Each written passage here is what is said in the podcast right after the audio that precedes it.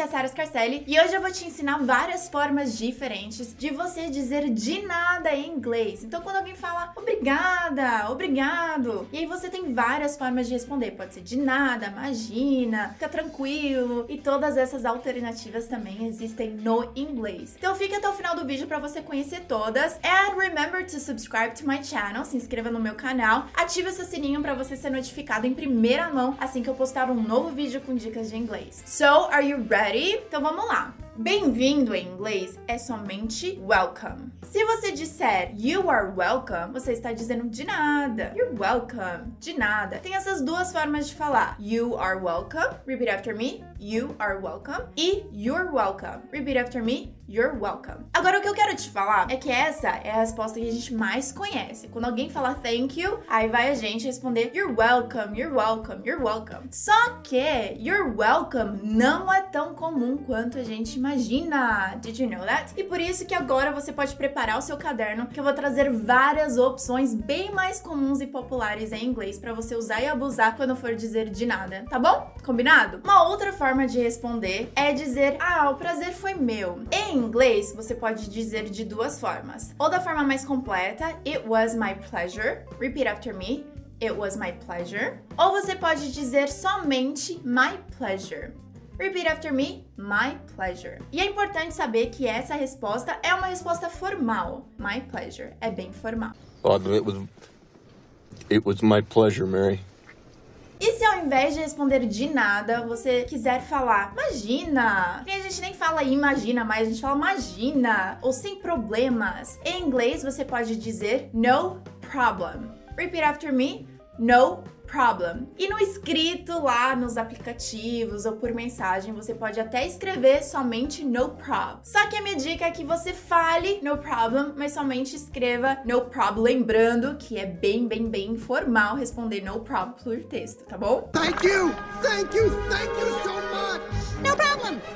E para dizer não esquenta, em inglês, no worries. Repeat after me. No worries. E agora um pouquinho mais rápido, no worries. Então, se alguém disser thank you e você quiser dizer não esquenta, responda no worries. e se você quiser falar disponha? Em inglês, anytime. Repeat after me, anytime. Que pode ser também o nosso tamo aí. Ah, obrigada. Ah, tamo aí. É o famoso anytime. Essa, por exemplo, é uma opção que eu uso bastante. Oh, anytime. Sempre me colocando à disposição para continuar ajudando. Anytime. Thanks for the ride.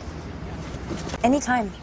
Se você quiser falar não há de que, em inglês você pode dizer don't mention it. Repeat after me. Don't mention it. Agora eu vou falar de uma forma mais natural. Don't mention it. One more time. Don't mention it. Que literalmente significa não fale a respeito. Nem mencione. Ou seja, não precisa falar não há de que. Às vezes isso pode ser usado em algum momento que não foi nada o que você fez, então a pessoa nem precisa agradecer. Don't mention it. Thanks. Thanks. Oh, don't mention it. Uma outra forma de dizer de nada em inglês é com a palavra sure. Essa palavra, na verdade, tem duas pronúncias, então a gente vai praticar agora. Que a primeira é a que eu costumo falar, que é sure. Repeat after me, sure. E a outra é sure. Repeat after me, sure. Não sei se deu pra notar a diferença. Então uma é sure e a outra é sure. Sure, sure. E essa resposta significa claro. Ou imagina, também cabe aqui. Claro, imagina. E uma outra opção que significa a mesma coisa que imagina é sure thing. Repeat after me, sure thing. Thank you, sure thing. Imagina. Para dizer tranquilo, você pode dizer That's okay. Repeat after me. That's okay. Ou também, that's alright. So you say, thank you. E outra pessoa responde, that's okay. Ou, that's alright. Você também pode juntar, né? Você pode falar, that's okay. Don't mention it. Ou, that's alright. Don't mention it. Você pode fazer aí uma junção das duas. e a última dica, que não significa exatamente de nada. Na verdade, é somente uma resposta pro obrigado, que é muito comum entre os americanos. É dizer, ah, eu fico feliz em ajudar. Em fica I'm happy to help. Repeat after me. I'm happy to help. Ou I'm glad I can help. Repeat after me. I'm glad I can help. E também tem as versões mais curtas, que é somente happy to help ou glad I can help. Happy to help, glad I can help. Thanks for the advice. Happy to help. So, thank you so much for watching. Muito obrigada por assistir. E lembrando que eu também tenho um outro vídeo que ensina várias formas criativas e bem comuns de se dizer obrigada ou obrigado em inglês, que não fica somente no famoso thank you que a gente conhece. Então, vai lá, assista esse vídeo também e me deixa aqui nos comentários o que você mais gostou, o que você vai usar a partir de agora e também o que você gostaria de ver nos próximos vídeos. So, I'll see you next week or every day on social media. I'll see you then. Bye, guys!